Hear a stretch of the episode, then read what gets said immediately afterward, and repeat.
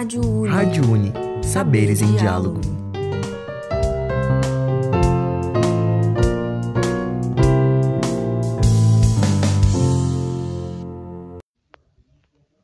Olá, ouvintes! Aqui quem fala é a Luciana e a resenha de hoje tem como tema o livro Dom Quixote de La Mancha, do escritor Miguel de Cervantes. Bom, o livro lhe conta a história de um fidalgo rural que, após tanto ler, distanciou-se da realidade a ponto de não mais saber distinguir em que dimensão vivia.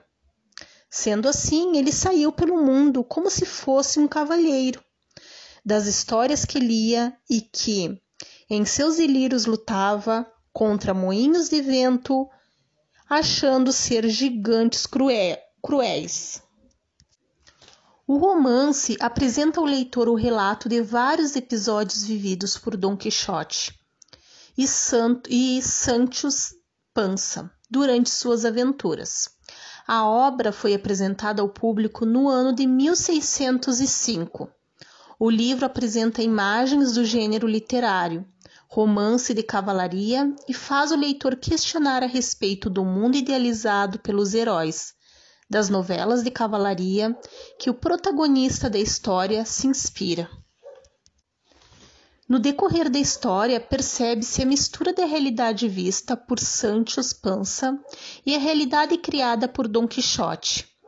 Pode-se perceber tal fato na Batalha dos Moinhos, pois enquanto Santos via os moinhos como eles realmente eram, somente moinhos, Dom Quixote os via como sendo gigantes a serem derrotados por ele.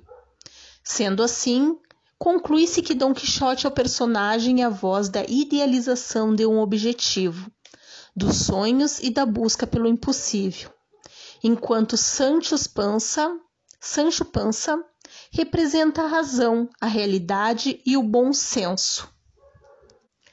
Dom Quixote de La Mancha conta a história do embate em dois mundos completamente diferentes, o da, o da realidade e o da irrealidade criado a partir da mente de Dom Quixote. Mundo esse que o protagonista mergulha no mundo irreal, tentando transformar a realidade em, rea, em realidade